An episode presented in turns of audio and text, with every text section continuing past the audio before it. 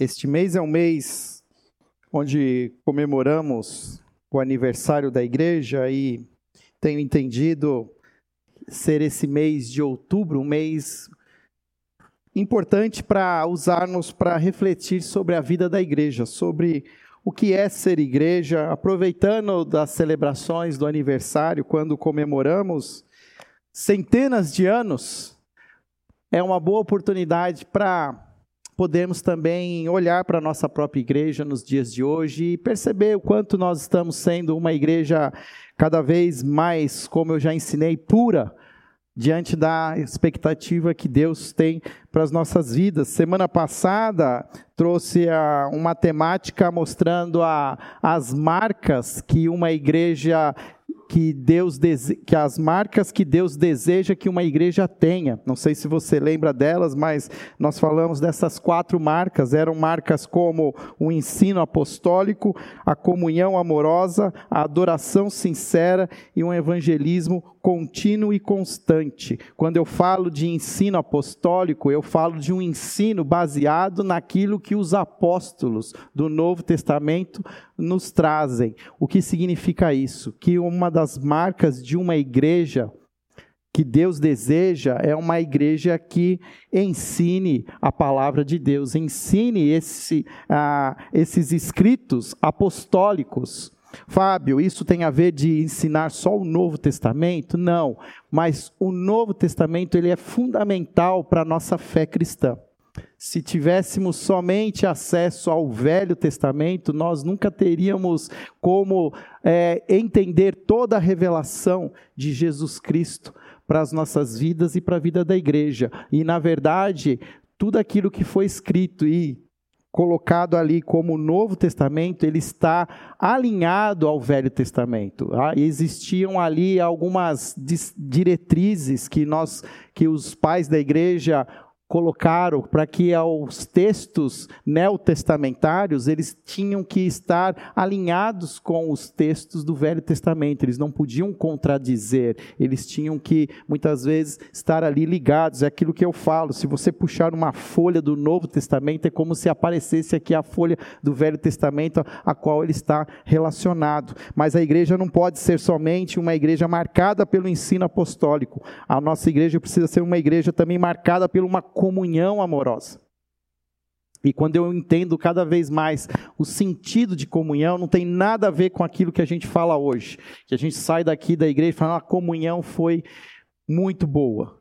Comunhão no sentido bíblico é quando nós, depois de nos reunirmos, nós precisamos sair todos satisfeitos satisfeitos de maneira integral, satisfeitos espiritualmente, satisfeitos emocionalmente e, se precisar, satisfeitos fisicamente. Nós precisamos aprender a entender essa comunhão como assim nós chegamos como estamos, mas temos que sair melhor do que entramos. Se chegamos com mais, repartimos com quem tem menos. Se estamos precisando de algo, que nessa comunhão recebamos aquilo que nós precisamos. Nós não podemos sair sair de um contexto de verdadeira comunhão da mesma maneira que nós chegamos. Eu estou lembrando aqui do retiro de casais, que eu acabei de chegar poucas horas. Eu entendo que ali aconteceu um ambiente de comunhão. Nós estivemos ali, 40 casais, experimentamos ali uma visitação do Espírito Santo sobre as nossas vidas, sobre os nossos corações, e nós saímos, saímos de lá cheios, satisfeitos não só pela palavra que foi ali aplicada, mas pela todo o ambiente onde foi, onde existiu relacionamentos sendo fortificados, histórias foram repartidas, reunimos ao redor da mesa e repartimos a refeição. Há um ambiente onde pode ter então essa perfeita comunhão.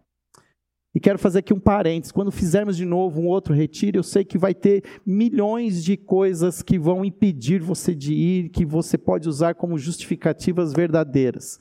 Mas não perca essas oportunidades. Até eu mesmo, como pastor, eu sempre vou chegando assim na iminência da realização do, pro, do projeto, eu falo assim, eu nunca mais vou fazer um, né? É muita dor de cabeça. Dá errado. Mas depois, a hora que você entra ali naquele ambiente, a coisa começa a fluir, você sai de lá e fala assim: quando é que vai ter o outro? Então eu quero dar essa palavra de incentivo. Não importa aquilo que vai acontecer, talvez seja um próximo retiro de casais, um retiro de famílias, um retiro de solteiros, eu não sei. Mas o que tiver, eu quero te incentivar a participar, porque há algo que Deus faz que não vai se repetir novamente. Mas a igreja também não pode ser somente uma igreja de comunhão amorosa. A igreja também precisa ser marcada por uma igreja onde há adoração sincera, onde há uma prestação de culto, onde nós, aquilo que nós falamos, aquilo que nós expressamos, aquilo que nós vivemos, é reflexo da nossa vida interior. Adoração sincera é outra palavra. Adoração é outra palavra que também, como comunhão, ela vai se desgastando ao, né, ao longo do tempo. E a gente pode sair daqui do culto dizendo assim: a adoração hoje foi né, muito gostosa. E aí a gente vai dar os parabéns para o Ruber Gil. E não que não tenha sido gostosa, mas adoração não é só o cantar. Adoração tem a ver com o nosso, a nossa atitude de, de prestar culto, de entrega. Se queremos realmente ser uma igreja que adore a Deus em espírito e em verdade, nós precisamos em, nos entregar por inteiro. Nós não podemos é, entregar só as partes que nós queremos e esconder ali, né, nos nossos armários do nosso coração, uma vida ainda sem a luz de Jesus, sem a, o reino de Deus viva plenamente. Por último, a quarta marca, que isso tudo eu falei semana passada, e se Deus permitir, vai estar no YouTube e já está no Spotify se você não ouviu essa mensagem. Há também uma expectativa de Deus que a igreja de Cristo seja marcada por um evangelismo contínuo e constante, de um compartilhar a mensagem da salvação todos os momentos. Não é, e o que eu quero dizer com isso, que nós não compartilhamos o evangelho somente quando estamos reunidos, mas nós somos igreja também nos, nos outros seis dias. Nós continuamos sendo filhos e filhas de Deus, salvos em Cristo Jesus. Continuamos fazendo parte dessa igreja, uma igreja que é comissionada a ir por todo o mundo e pregar o evangelho. E muitas vezes nós Vamos até imaginar que isso será papel de alguns que serão enviados, mas eu também sou enviado. Quando eu saio daqui, eu sou enviado para minha casa. A minha casa é o meu primeiro campo missionário. Aí eu saio da minha casa, o meu vizinho é o meu segundo campo missionário, e eu, após cumprimentar o meu vizinho, eu vou até o meu trabalho, o meu trabalho é o meu terceiro campo missionário. Fora os outros contatos que a gente faz com a comunidade, ou seja, eu preciso entender que eu tenho uma missão. A missão do próprio Deus entregue a Jesus agora é nos repassada. Mas hoje eu quero continuar falando um pouco mais sobre essas marcas da igreja e quero falar sobre essa expressão, uma igreja carismática. Essa é outra expressão que também ao longo dos anos ela foi se desgastando e até mesmo há 100 anos atrás ela, ela achou um, uma saída e foi por essa saída, e por essa saída ela tem sido hoje, é, de alguma maneira, identificada. Por exemplo, se eu fizer uma pergunta para você, a sua igreja é uma igreja carismática? Você vai ficar meio assim sem saber se ele, você responde sim ou não. Muitas vezes a gente traz a, a, a, a ideia de carismático daquilo que a gente olha também a, a partir de pessoas que nós achamos pessoas carismáticas. Ah, eu conversei com fulano de tal, mas que pessoa carismática, você tem que conhecer essa pessoa. Que graça de pessoa. Na verdade, isso é emprestar um sentido original que, na verdade, foi se derivando e chegou-se a dizer que essa pessoa é uma pessoa carismática, mas essa ainda é uma. É, é um uso da palavra muito aquém do, da, do seu original, da sua originalidade. Uma igreja carismática, ela é uma igreja que é que permite ser movida pelo Espírito Santo de Deus. Há um texto que eu li, chamado um livro chamado A Comunidade do Rei, e o autor desse livro, Harold Snyder, é isso mesmo, né? Ele diz assim: carismático é um bom termo, altamente bíblico, que precisa ser restaurado a igreja em toda a sua riqueza bíblica. Embora não seja propriedade exclusiva do movimento carismático, o termo nos lembra que Deus tem usado esse movimento para chamar o corpo maior de Cristo de volta a uma ênfase bíblica negligenciada. O que, que o Snyder está querendo dizer? Hoje nós até classificamos algumas igrejas como igrejas carismáticas. Há até um movimento católico carismático. E aí nós vamos colocando esses adjetivos nesses movimentos e mais vai esquecendo que existe um movimento carismático que aconteceu há dois mil anos atrás, com a descida do Espírito Santo no dia de Pentecostes. O movimento carismático, na verdade, começa em Atos capítulo 2. E esse movimento carismático não terminou, ele continua existindo até hoje. Eu não estou aqui hoje para dizer que as igrejas pentecostais ou as igrejas carismáticas, elas não estão alinhadas, e eu sempre tenho dito isso, que Jesus ama todas as igrejas. E que nós precisamos aprender a olhar para nós mesmos entender o quanto nós podemos ser cada vez mais puros. E se queremos ser uma igreja cada vez mais pura, à luz da palavra de Deus, eu tenho entendido que nós precisamos aprender a entender e a se identificar como uma igreja carismática. Uma igreja carismática no sentido original da palavra. Abra a. Quero só fazer aqui uma recomendação. Tem um livro muito legal chamado Batismo e Plenitude no Espírito Santo, de um autor ainda mais legal que eu falo o tempo todo dele, John Stott. Se Deus permitir, no próximo mês de novembro, nós vamos ter inclusive aqui uma banca com vários livros da editora é, Vida Nova.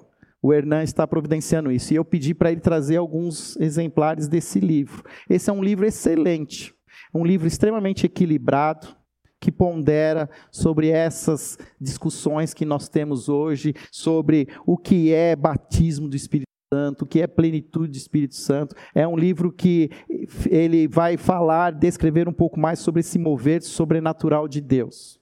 Eu aconselho a leitura, um livro extremamente é, ponderado e bíblico e que me ajuda muito. Quando nós vemos todas essas coisas acontecendo, a gente fica que nem ficou naquela época lá onde Gamaliel falou: se é de Deus, a coisa vai, se não for, não é de Deus. Porque a gente vê tanta coisa hoje que a gente não sabe mais se isso é de Deus ou não é.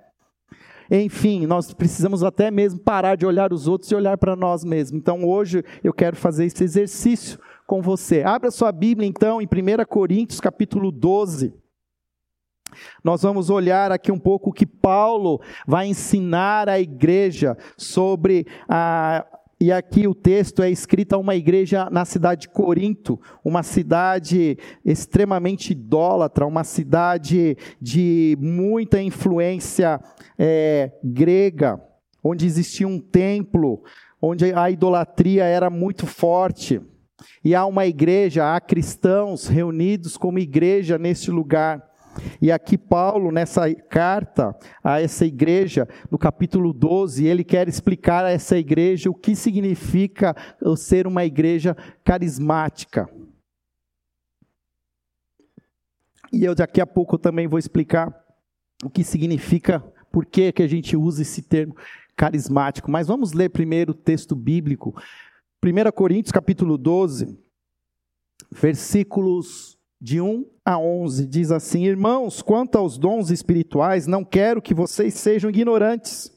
Vocês sabem que quando eram pagãos, de uma forma ou de outra, eram fortemente atraídos e levados para os ídolos mudos.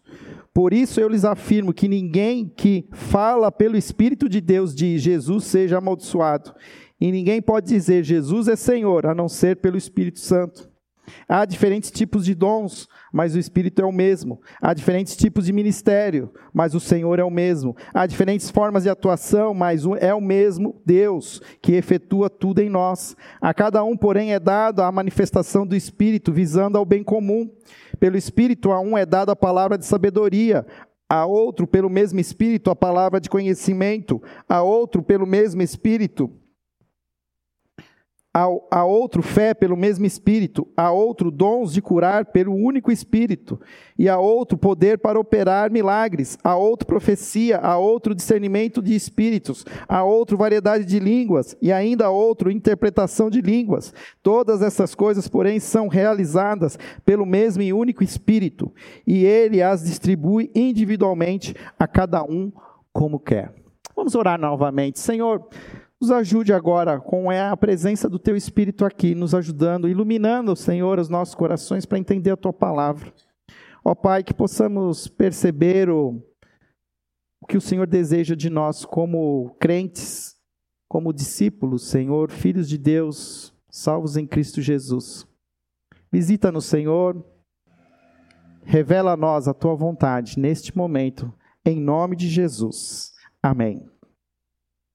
Eu tenho aqui, pelas minhas contas, 30 minutos para falar sobre dons espirituais. Isso não é nada. O que eu vou fazer, talvez, aqui serão mais provocações do que trazer aqui respostas claras, mas a, a, o meu papel aqui hoje é provocarmos como igreja. É nós começarmos a pensar um pouco mais se de fato nós queremos ser uma igreja carismática. E se queremos ser uma igreja carismática, nós precisamos ser uma igreja sensível ao Espírito Santo. E o Espírito Santo, ele tem um papel fundamental, além de evidenciar a obra de Jesus, o Espírito Santo também tem um papel de capacitar os cristãos para a obra que ele deseja que a igreja realize. E aqui há um momento em que Paulo ele começa a falar para a igreja, uma igreja que é uma igreja ignorante com relação aos dons espirituais. Hoje existem vários tipos de igrejas, como eu falei. Existe, aqui a igreja de Corinto era uma igreja ignorante. Ele diz assim, irmãos, quanto aos dons espirituais, não quero que vocês sejam ignorantes. Eu quero que vocês saibam que, o que é essa realidade que talvez vocês já estão experimentando, mas talvez vocês precisem entendê-la melhor e eu quero explicar. Há algumas igrejas na atualidade que são igrejas que elas assumem uma postura cessacion, como é que fala? cessacionalistas. Que significa isso? Que elas consideram que o mover do Espírito Santo cessou após a, o momento apostólico aqui do Novo Testamento que depois da revelação dos, dos, textos apostólicos, dos primeiros anos de igreja, o mover do Espírito cessou. Mas nós não somos dessa doutrina. Essa doutrina é muito, muito defendida pela Igreja Batista Regular. Né? Então, você pergunta, que, qual é a diferença? A Igreja Batista Regular, uma das grandes características é que é uma igreja cessacionista. Cessa, eu ainda que eu escrevo, não sei ler o que eu escrevo, olha só. Cessacionalistas. Que significa que cessou. Pronto. Mais fácil. A igreja de Corinto era uma igreja ignorante. Há igrejas hoje que não são nem ignorantes, nem sensacionalistas, sei lá isso, alguma coisa parecida. São igrejas medrosas. São igrejas que têm medo do mover do Espírito Santo. Então, porque têm medo, elas recuam. Tem igrejas que já são igrejas que eu vou dizer assim, abusadas. Que elas vão no mover do Espírito Santo e aí vai que vai, e vai que vai, e vai, e vai, e vai, e vai. Não sei para onde vai, mas está indo.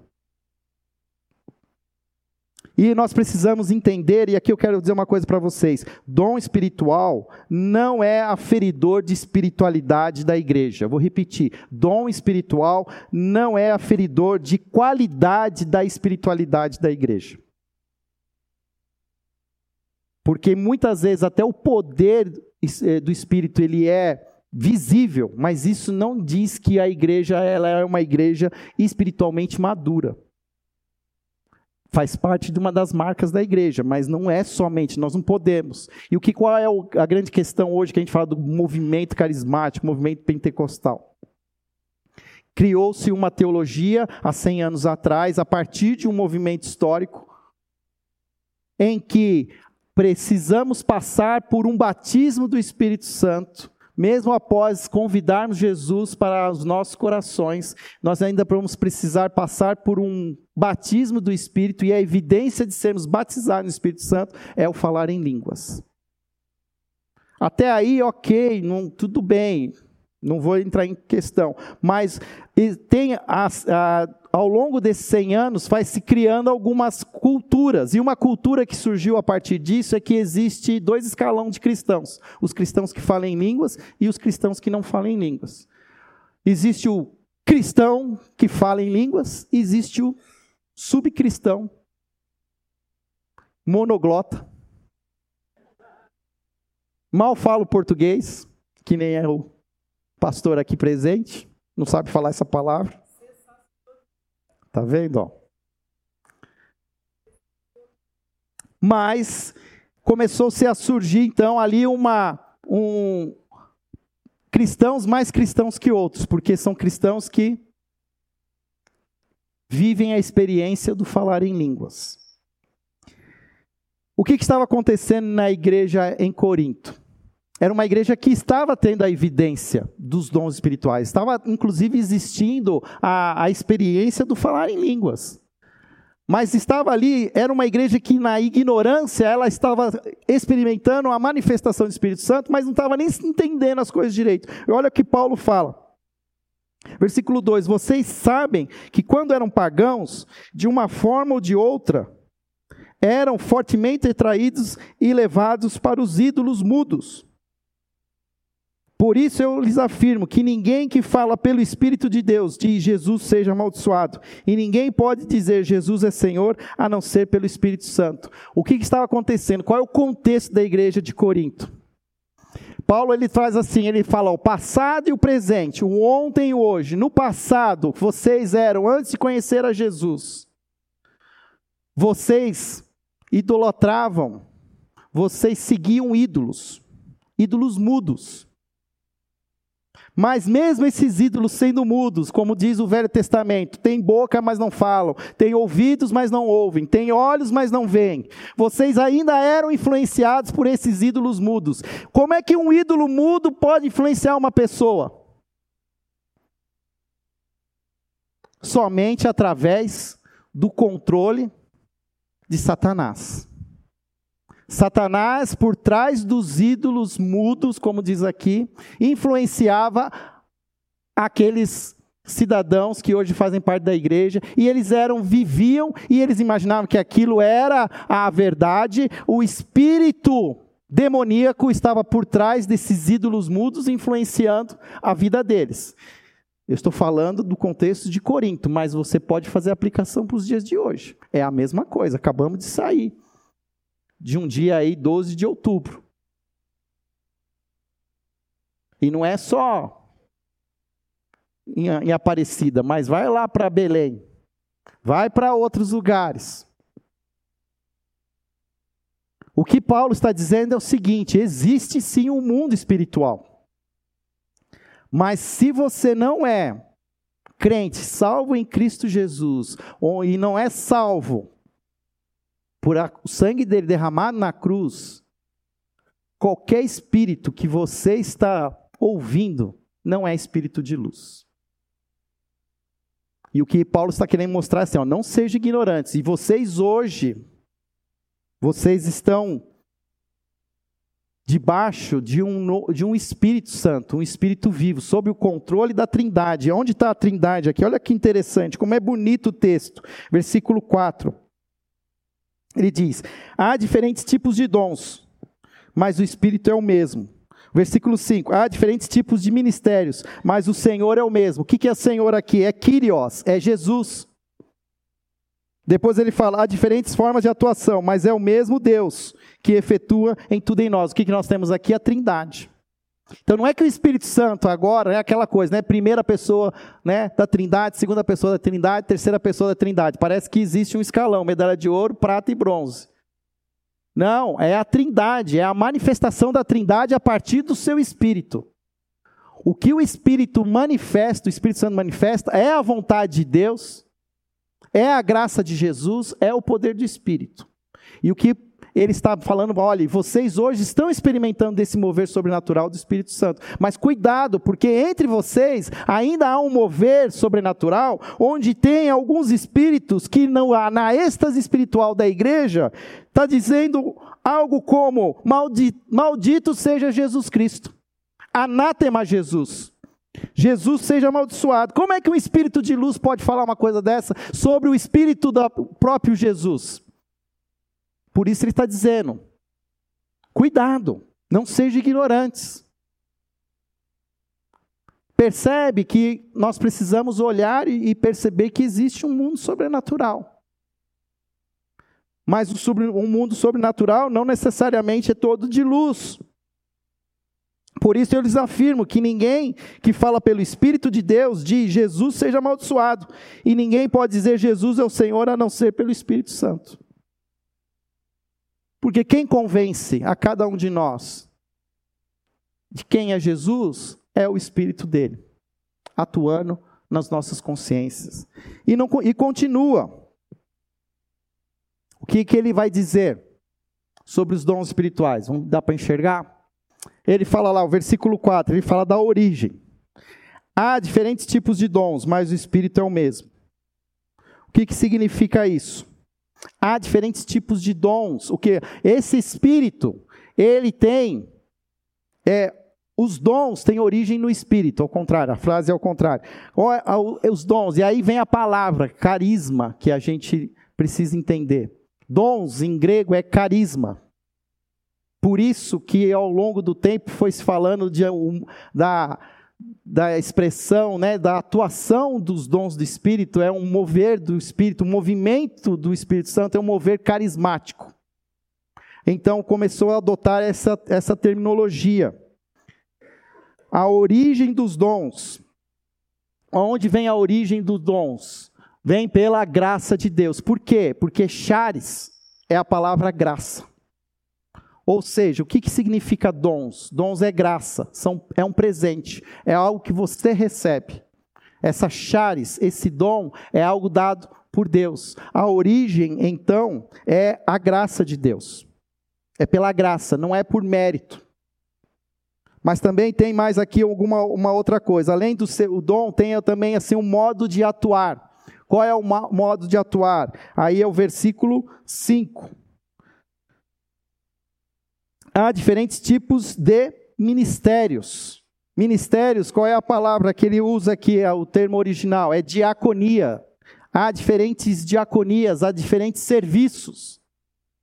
Ou seja, qual é o modo de atuar? Para que, que serve o dom? É para servir.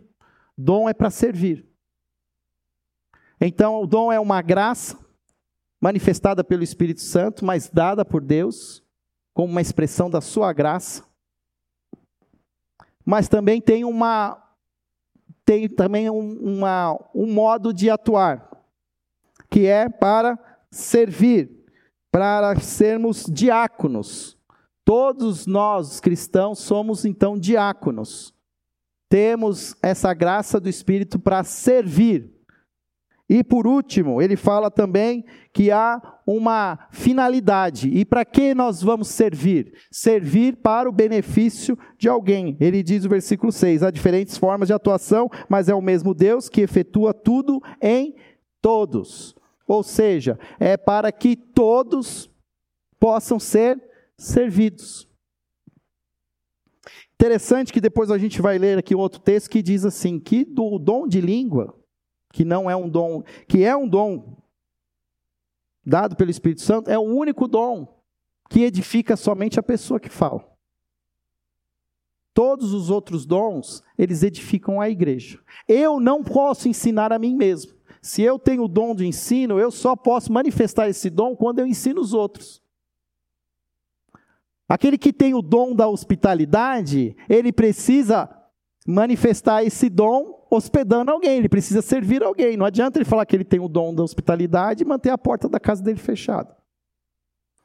Por isso que os dons, eles servem para manifestar essa graça de Deus.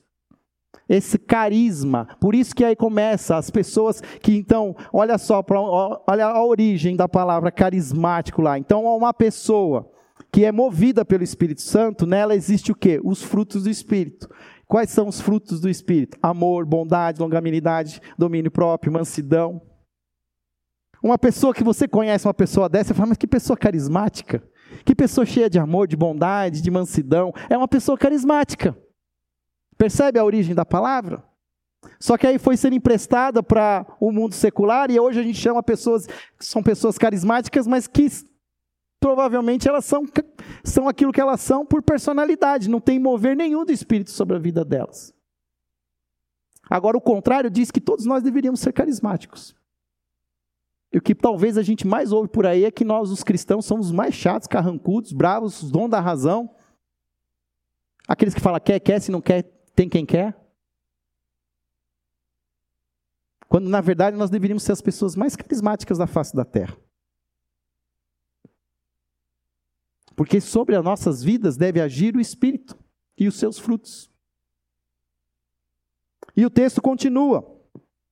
E ele vai falar Versículo 7.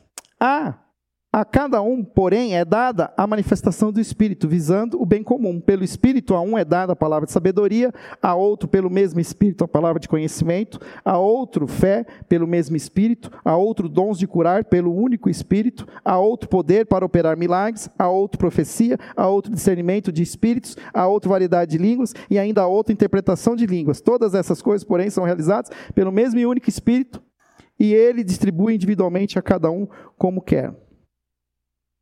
O que significa isso? Que todos recebem, ninguém fica sem. Todos recebem o dom do Espírito. Se você é um crente em Cristo Jesus, salvo pelo sangue dele derramado na cruz, você tem dons. Ninguém fica sem. Pode ser que alguns tenham mais dons que outros mas todos têm. Ninguém é sem carisma, no sentido original da palavra. Todos nós, todos os cristãos são carismáticos. Mas o que falta muitas vezes é nós permitirmos a ação desse Espírito Santo. E aí existe até um, uma dimensão, um, em outro momento eu vou querer explicar melhor, mas resumidamente, nós precisamos entender um mover do Espírito Santo de duas maneiras, externamente e internamente. Internamente, permitir que enchermos do Espírito Santo de o texto bíblico diz de encher, a, a, a, questão é de transbordar, é ter um copo lá que você esquece de desligar lá o, né, o bebedouro e vai transbordando, vai enchendo. O Espírito vai, sim, ele vai transbordando. Mas a gente gosta de fazer que nem os nossos carros, a gente gosta de andar na reserva, né? E ainda solta o carro, né, no ponto morto na descida. E a gente está vivendo assim um cristianismo assim, de ponto morto torcendo para que tenha uma descida, né? Para ver se rola um movimento. Mas não é só o encher o nosso tanque, transbordar, mas é também viver em um ambiente cheio do Espírito, é mergulhar, é dentro, mas é fora também. O que nós fazemos aqui como igreja é permitir que o Espírito ele encha, preencha esse lugar e a gente mergulhe nesse ambiente onde o Espírito Santo do Senhor vive. É fazer com que a minha casa seja um ambiente onde o Espírito Santo do Senhor ele preencha a minha casa. De que as pessoas que ao entrar na minha casa, eles experimentem que existe algo ali diferente. Há um, há um ambiente de paz. Porque uma coisa que nós precisamos entender é que Jesus subiu aos céus e um dia ele vai voltar. Mas ele disse que viria o Espírito. E o Espírito está presente. E uma das atributos do Espírito é que ele está em todos os lugares. E ele quer estar aqui, mas ele quer estar no seu coração, mas quer estar na sua casa. Se, ele, se você tem um ambiente seu em algum outro lugar, ele quer também reinar no ambiente onde você está, um ambiente do seu trabalho. Talvez você tenha uma sala, você tenha o privilégio de ter lá a sua sala, né? Então, você, os seus colaboradores entram na sua sala, eles precisam experimentar ali que ali existe um ambiente santo cheio do Espírito Santo. Mas eu queria dizer para vocês é que pelo menos existem cinco listas que Paulo faz sobre os dons do Espírito. E nenhuma dessas listas elas são exaustivas, ou seja, nós não temos condições de dizer que somente são esses dons do Espírito, mesmo você somando todas as cinco listas, e aqui aonde estão essas cinco listas. Nós vamos ter ali uma lista que Paulo ele descreve em Romanos, capítulo 12, 6 e 8. 1 Coríntios, agora que a gente leu, 12, 8 a 10. Mas depois, lá em 2 Coríntios, pode abrir, continua o versículo 28, só para você ver a outra lista que está aí na sua Bíblia, que está aberta. Assim, na igreja, Deus estabeleceu primeiramente apóstolos, em segundo lugar profetas, em terceiro lugar mestres, depois os que realizam milagres, os que têm dons de curar, o que tem dom de prestar ajuda, os que têm dom de administração, os que falam diversas línguas, são todos apóstolos, são todos profetas, são todos mestres, nem todos têm o dom de realizar milagres, nem todos os dons de curar, falam todos em língua, todos interpretam, entretanto, busquem com dedicação os melhores dons. Então aqui o texto já está dizendo que não são todos que têm todos. Então essa coisa de falar que tem que ter o batismo do Espírito Santo, tem que falar em línguas, tem alguma coisa que não está na Bíblia. Tá? Tem alguma coisa aqui que não, não encaixa. Mas todos nós temos que ter algum mover do Espírito sobre as nossas vidas. A Bíblia vai dando algumas dicas. Tem dom de misericórdia, dom de serviço, dom de hospitalidade, dom de generosidade, dom do serviço, dom de fé, dom de intercessão. Mas a lista não se fecha. Faz mais, alguns falam entre 16 a 20 dons descritos nos textos bíblicos. Então depois tem 1 Coríntios 14 e Efésios 4, 11 a 13. Mas até mesmo lendo aqui o texto que eu vi do John Stott, ele também ele deixa claro o seguinte, que nós não podemos também limitar a ação do Espírito. Porque se o Espírito quiser se manifestar de uma maneira que... Por que, que nós é que temos que dizer a lista? E o Espírito ele pode se manifestar como ele quiser, ele tem liberdade, ele é Deus. E nós não podemos dizer que ele não pode ser o que ele não é. Não. Então, o que nós vamos ter, a Bíblia vai nos mostrar que existe ali, e até mesmo assim, na igreja em Corinto, era assim que o dom estava se manifestando, era visível e era descrito. Nós vamos ver ali uma descrição que estava acontecendo em Romanos, na igreja em Roma, a igreja em Éfeso. Mas agora pega esse contexto para nós como igreja. Como é que nós estamos experimentando os dons do Espírito? Somos todos carismáticos? É isso que eu quero fazer nós refletirmos como igreja. Será que eu sei os meus dons? Será que eu estou usando aquilo que eu fui agraciado por Deus? Uma coisa interessante, eu quero dar uma dica aqui para nós. Porque é uma pergunta que geralmente também surge. Dons são a mesma coisa de que talentos? Dons são a mesma coisa do que a, os meus, né, as minhas, os meus pontos fortes? Na verdade, não são a mesma coisa. Mas também eu não posso dizer que não tem nada a ver. Alguns autores, alguns teólogos chegaram muitas vezes a distinguir plenamente: olha, dons é uma coisa e seus talentos naturais são outros. Mas olhando cada vez mais, e eu mesmo tenho entendido isso, que existe uma sobreposição. Que Deus é o Criador de todos nós, e Deus nos cria, e Ele cria nos sonhando com um propósito para as nossas vidas. E esse Deus Criador, Ele já pode nos dar algumas qualidades, algumas competências, alguns talentos, que a partir da potencialização do Espírito Santo fazem que a coisa aconteça de uma maneira sobrenatural. Quando nós vamos olhar lá o Velho Testamento, o texto diz que Jeremias foi sonhado por Deus ainda antes de ser concebido pela sua mãe, para ser um profeta para as nações. Mas ele não foi um profeta sem o mover do Espírito Santo. Mas, ao mesmo tempo, Deus o concebeu já trazendo algumas qualidades, algumas da sua personalidade, para que aquilo fosse uma plataforma para o Espírito agir. Então, o que, que eu estou querendo dizer com isso? Porque a partir do meu conhecimento, daquilo que eu sou, daquilo que eu gosto, e daquilo que me move, e daquilo que, faz, que eu começo a entender, que faz sentido para mim, que eu tenho que entender que é um caminho para onde o Espírito quer, quer me usar. Ou dizer, por exemplo, que os pessoal que estava aqui hoje não são conduzidos pelo Espírito Santo, são conduzidos somente pelo talento que eles têm, a competência tem competência, tem que ensaiar, tem que tirar as músicas, mas é claro que existe também um espírito que faz a coisa acontecer. Eu tenho entendido isso de mim também. Eu preciso estudar, eu preciso ampliar o meu conhecimento, preciso saber falar bem o português, preciso estudar. Mas eu preciso também permitir que o Espírito Santo faça algo acima dos fatos sobrenatural acontecer. E nós vamos começar a entender quais são os nossos dons. Então, assim, uma coisa que eu já sei, que eu não tenho dom de línguas. Eu já tentei. Só faltou subir no monte. Mas eu entendi. Não fui agraciado. Pode ser que um dia Deus, na sua soberania, mas eu tenho entendido que eu tenho sido usado de outras maneiras. E eu sabendo como Deus tem me usado, eu vou mergulhar nesse, nessa potencialidade e fazer com que isso cada vez mais evidencie o poder do Espírito.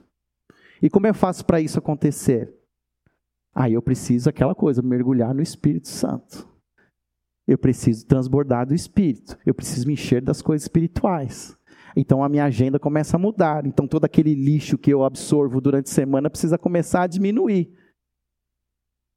eu preciso começar a absorver mais as coisas espirituais. Eu preciso talvez até criar um, um momento de jejum, de purificação, de, de, de, eh, afinar a minha mente, meu coração para as coisas de Deus. Aquilo que o texto fala de Jesus lá, que teve os discípulos não conseguiam tirar os demônios daquele jovem. E ele dizia assim: que há hordas, potestades que só saem com jejum e oração. Ou seja, Jesus estava dando a dica: você quer ser um cara espiritualmente forte? Jejum e oração. Você quer ter um tanquinho né, no abdômen? Centenas e milhares de abdominais. Né? Comida regrada. Disciplina, não tem como. Não falam de disciplinas espirituais? Para que servem as disciplinas espirituais? Para que nós nos tornemos fortes espiritualmente possamos cada vez mais entender até mesmo assim a presença do Espírito. Cada vez que eu começo a entender o que significa essa, esse, essa, esse mundo invisível espiritual, eu preciso cada vez mais ter consciência e cada vez mais permitir-me ser usado pelo Espírito para ter consciência dos ambientes que eu estou. E eu preciso ter esse discernimento de entender os ambientes, ambientes em que estão trevas. E o que, que acontece com a gente? A gente vai para um monte de lugar aí onde o inimigo está imperando e nem o inimigo sente nada e nem nós. Isso não pode. Porque a Bíblia fala que as portas do inferno não prevalecerão contra a sua igreja. E aí o que, que nós temos? Bazuca? Ponto 50? Nós só temos uma coisa: o poder do Espírito Santo o poder do Espírito Santo. Por isso, meus queridos, eu creio que esse mês, o mês que nós estamos falando sobre igreja, eu tenho entendido cada vez mais que há necessidade de sermos uma igreja carismática, no sentido original da palavra. Uma igreja que permite ser usada pelo Espírito Santo. E quando eu penso nisso, não é que nós vamos também aqui ser, servir aqui, mas há, há, há maneiras, multiformes maneiras de sermos bênção na vida de muitas pessoas, das nossas famílias, dos nossos colegas de trabalho. Mas servindo, servindo a partir do mover do Espírito, entendendo quais são os meus pontos fortes, as minhas qualidades, aquilo que eu faço de uma maneira que se destaca e potencializar isso com o Espírito Santo. E é uma coisa interessante, só para terminar, o texto vai dizer o seguinte, versículo 7 perdão, versículo 11. Todas essas coisas, porém, são realizadas pelo mesmo e único Espírito, e a ele as distribui individualmente a cada um como quer. Deus é soberano, e na sua soberania ele faz o que ele quer na, e distribui da maneira que ele quer. Todos nós temos dons. E depois aqui o texto continua, e Paulo tem uma maneira que ele gosta de, de ilustrar a, a, a, evidência do Espírito na vida da igreja, é, é fazendo uma comparação da igreja como um corpo humano, onde um corpo possui muitos membros, mas todos os membros fazem parte de um só corpo, e todos têm uma função. Até mesmo a unha do dedinho, ela tem o seu papel, ela tem a sua importância. Alguns vão querer ser a boca, outros preferem ser os ouvidos, outros querem ser os olhos, mas o que o Espírito quer que você seja? Porque o que ele, o que você, talvez hoje a nossa própria igreja é uma igreja manca, talvez uma igreja surda, uma igreja sem braço, porque não estão todos os membros funcionando plenamente debaixo da unção do Espírito. Esse é um desafio para mim como pastor. O que eu estou fazendo aqui é uma provocação, mas é uma provocação para mim também. Como eu faço isso acontecer como igreja? Mas eu disse que eu só tinha 30 minutos para falar sobre tudo isso. Mas aqui fica um desafio. Um desafio de nós buscarmos mergulhar nesse mundo espiritual. A partir da orientação desse Espírito Santo. Porque esse Espírito Santo ele tem algo para nossas vidas, para nossa igreja, para as nossas vidas. E se queremos ser essa igreja marcada pelo ensino apostólico, pela adoração genuína, evangelismo contínuo, comunhão né, sincera, até esqueci qual é o objetivo. A gente vai precisar do Espírito Santo. E eu tenho dúvidas Aliás, desconfio que um culto só de domingo não vai fazer isso acontecer. Não estou dizendo que nós vamos ter que fazer culto todos os dias. Mas que nós precisamos buscar esse Espírito Santo todos os dias. Como igreja reunida e muitas vezes até mesmo na porta, lá no nosso quarto, em secreto.